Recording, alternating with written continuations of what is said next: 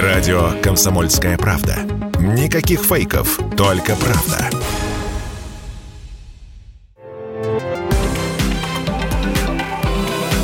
Афиша «Союза». Я Александр Ананьев, и у нас традиционно 180 секунд о том, почему вы не сможете усидеть дома. И обязательно отправитесь туда, где ярко, интересно, не скучно и полезно. Начну с главного. 21 мая, ну и вообще в ближайшие дни, эта акция одним днем не ограничивается, Всемирная ночь музеев. В Москве, откровенно говоря, глаза разбегаются. В Центральном доме авиации и космонавтики будут открыты основные экспозиции и мемориальный кабинет самого Юрия Гагарина. До полуночи для посетителей Музей будет открыт Дарвиновский музей. В частности, можно будет попасть на ужасно интересную выставку «Москва. Среда обитания». Это выставка о взаимодействии живых организмов и большого города. В музее русского импрессионизма можно будет увидеть шедевры Василия Кандинского, Александра Родченко, Николая Фешина и Варвары Степановой. Все это на выставке «Авангард» на телеге в 21 век. И все это бесплатно, по предварительной регистрации. И это только три пункта из списка. Всего их в этом списке, внимание, 230 и одна ночь.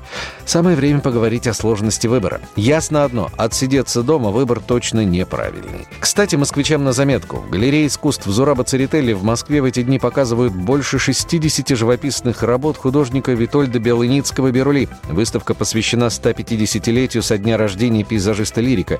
И это, друзья мои, классика. Ну а Беларусь в Ночь музеев не просто не отстает от Москвы, а по ощущениям так и обгоняет. Достаточно заглянуть на сайт ночмузеев.бай. Национальный художественный музей, Музей истории города Минска, Арт-фабрика, Национальный центр современных искусств, Музей Марк Шагала в Витебске, Литературный музей Янка Купалы, Музей истории Могилева, Зоологический музей БГУ и даже Музей Белки в Большой Берестовице. Огромное количество выставок, концертов, спектаклей, шоу, квестов, мастер-классов, диджей-сетов и даже мистерий. На сайте можно отсортировать все эти мероприятия по дате, аудиторию, месту, типу. Очень удобно, между прочим, так что обязательно загляните. Ну и, наконец, о том, куда можно сходить всей семьей, конечно же, в кино. Беларусь настолько добрая и светлая страна, что если бы «Крестного отца» снимали в Беларуси, получилась бы добрая семейная комедия. Впрочем, почему если бы? Владимир Зинкевич снял потрясающую криминальную комедию «Добро пожаловать в семью». Фабула простая. Когда предлагаешь руку и сердце дочери мафиозного босса, главное не лишиться ни руки, ни сердца до свадьбы. Мой приятель метко назвал эту комедию «Ромео и Джульетта» по-белорусски, и это тоже очень точно. Затем лишь исключением, что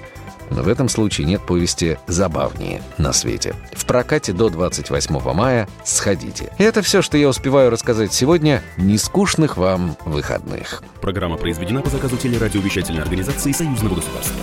Афиша «Союза».